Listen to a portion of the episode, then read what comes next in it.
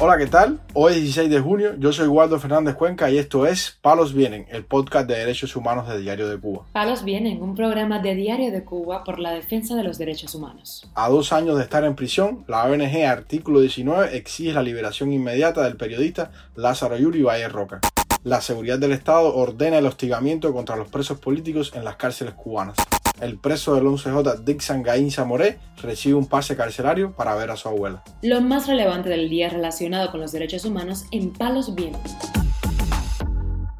Comenzamos informando que la Organización Defensora de los Derechos Humanos y la Libertad de Expresión, artículo 19, condenó este jueves el encarcelamiento hace dos años del periodista cubano Lázaro Yuri Valle Roca y exigió su inmediata liberación.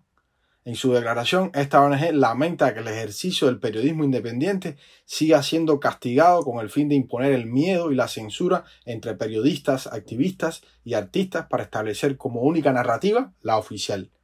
Artículo 19 considera que el encarcelamiento injusto y la privación arbitraria de la libertad de la cual está siendo objeto el periodista Valle Roca patenta no solo el hecho de que en Cuba se criminaliza, silencia y encarcela a quienes ejercen su derecho humano a la libre expresión, sino también muestra cómo se hace un uso indebido del derecho penal como una herramienta de castigo y de todo el aparato institucional como una forma de violencia estatal que busca matar en vida a periodistas independientes. La ONG destacó que desde su encarcelamiento en el 2021 la salud de Valle Roca se ha visto significativamente deteriorada y a pesar de ello se le han negado las medidas básicas de cuidado como agua caliente para el baño el periodista recibe una atención médica deficiente y precaria, poniendo su integridad física en riesgo.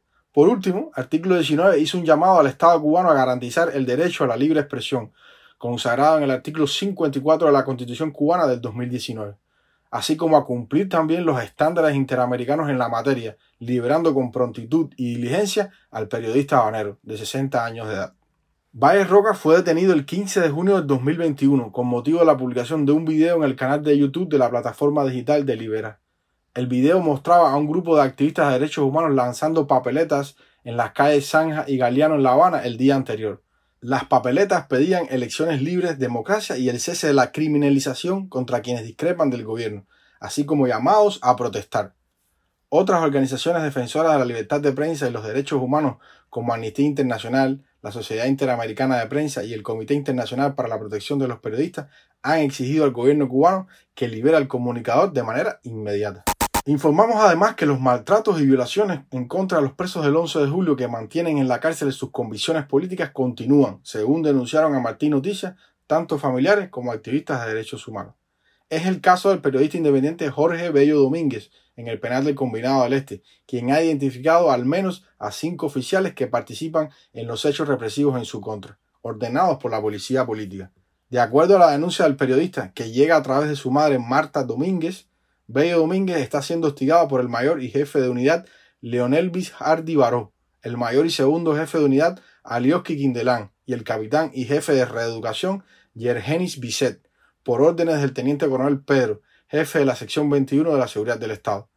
Al respecto, la madre del periodista explicó. Jorge tenía que hacer consignas revolucionarias, trabajar para ellos allí. Jorge no reniega de su situación política. Y por eso ellos tienen una represión constante con Jorge, provocaciones para buscarle problemas allá adentro y levantarle una causa donde hasta sus medicamentos se lo han negado. La alimentación, Jorge tiene una dieta que nunca se la dan. Jorge está con reudos que tienen causas de asesinato. También en la prisión alambrada de Manacas, en Villa Clara, tres presos del 11 de julio han sido cambiados de destacamento y ahora comparten con reos comunes de alta peligrosidad. Se trata del periodista independiente Carlos Michael Morales, del poblado de Caibarien, con condena de dos años y diez meses. Leonel Tristá, residente en Santa Clara, que cumple ocho años de cárcel. Y Liván Hernández Sosa, también de la ciudad de Santa Clara, y con cuatro años de condena. En el caso de Michael Morales, ha sufrido maltratos físicos por parte de las autoridades de ese centro penitenciario y tiene múltiples problemas de salud. Tristá ya ha realizado más de una huelga en las diferentes cárceles de la provincia por donde ha transitado, solicitando una revisión de su condena.